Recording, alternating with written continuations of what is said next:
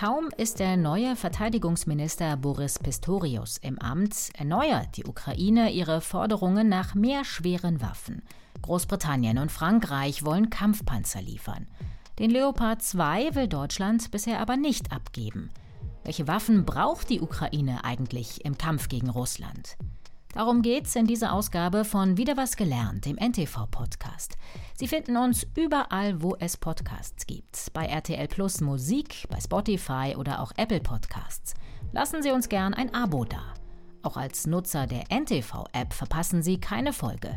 Abonnieren Sie wieder was gelernt, dann schicken wir Ihnen eine Push-Nachricht, wenn eine neue Ausgabe online ist.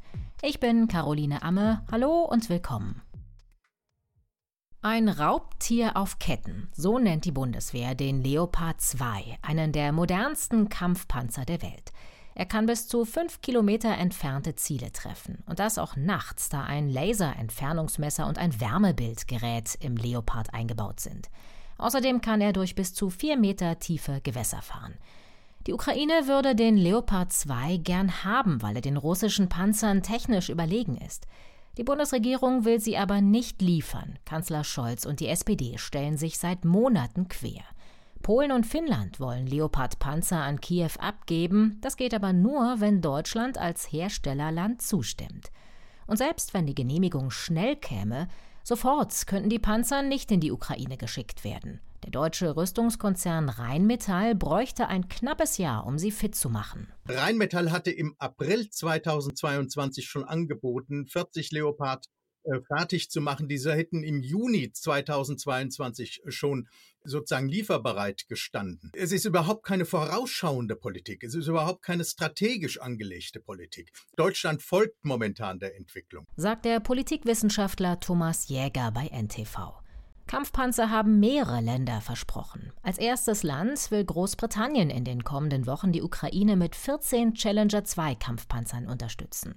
Frankreich will innerhalb von zwei Monaten AMX-Sperrpanzer liefern. Das sind leichte Kampfpanzer.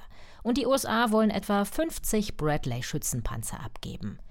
Die können die ukrainischen Soldaten dringend gebrauchen. Die meisten Militärexperten glauben, dass die Ukraine vor allem schweres Kriegsgerät braucht, um den Krieg gegen Russland zu gewinnen.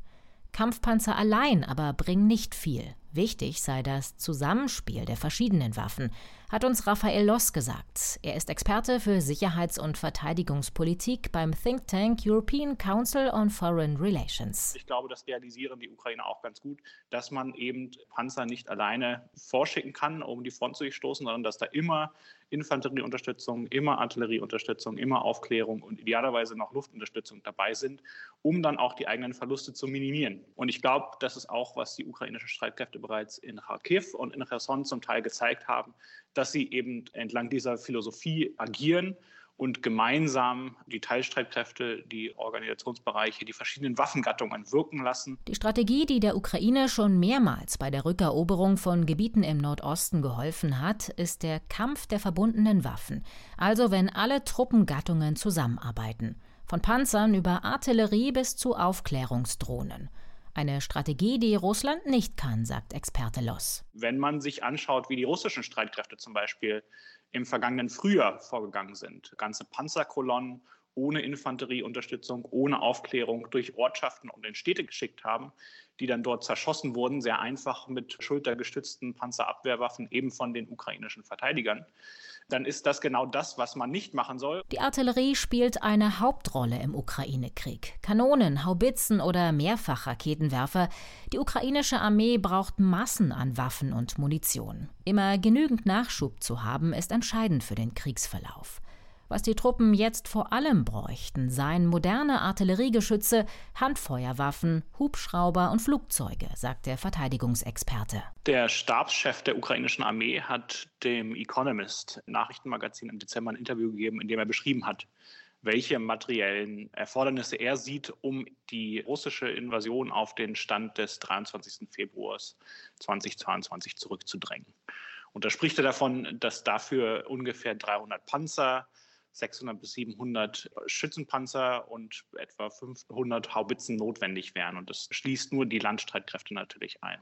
Was dann noch an Munition, gegebenenfalls weiterreichenden Raketen notwendig wäre, davon spricht er gar nicht. Und es ist eben diese, diese Einschränkung, dass es zunächst einmal um die de facto Grenzen des 23. Februars geht und gar nicht darum, die russischen Streitkräfte auch aus dem Donbass und von der Krim zu werfen. Altes sowjetisches Kriegsmaterial ist mittel- bis langfristig in der Ukraine ein Auslaufmodell, sagt Raffaellos. Den Truppen gehen Munition und Ersatzteile aus.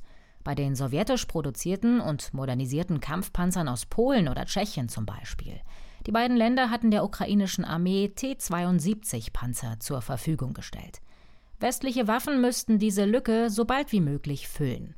Dazu kommt das Verschleißproblem im täglichen Kampf. Schützenpanzer, Raketenwerfer oder Hubschrauber werden beschädigt, zerstört oder vom Gegner erbeutet. Es gibt Berichte, dass zu jedem Zeitpunkt ungefähr ein Drittel bis die Hälfte der Artillerie der Ukraine in der Instandsetzung ist, also nicht zum Feuerkampf zur Verfügung steht. Und je tiefer da die Kapazität ist, nicht nur an Artilleriegeschützen, sondern auch an Artilleriemunition, und da ist der Westen auch noch nicht hinterher, sozusagen eine Rate zu produzieren, die sich annähert dem Verbrauch der Ukraine. Da muss sicherlich die Kapazität auf beiden Seiten steigen, sowohl die Geschütze als auch die Munition. Da braucht die Ukraine mehr. Der Verbrauch an Waffen könnte noch steigen, wenn Russland seine geplante Mobilisierungswelle startet und noch mehr Soldaten losschickt in die Ukraine. Raphael Loss glaubt, dass der Krieg noch mehrere Jahre dauern wird.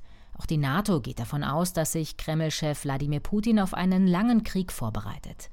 Loss sieht zwei Bereiche, in denen der Westen die Ukraine langfristig noch mehr mit Waffen unterstützen könnte. Das ist dann zum Beispiel die sehr weitreichende Raketenartillerie. Da haben sich vor allem die USA bislang zurückgehalten, konkrete Zusagen Richtung Ukraine zu machen.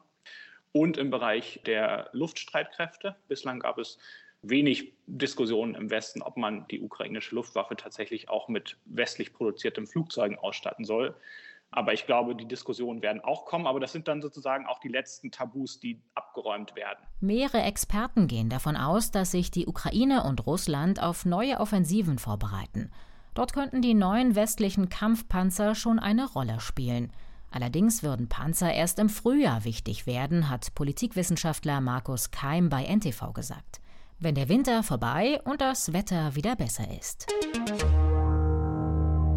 Das war der NTV-Podcast Wieder was gelernt. Unsere E-Mail-Adresse, falls Sie uns schreiben möchten, ist podcasts.ntv.de.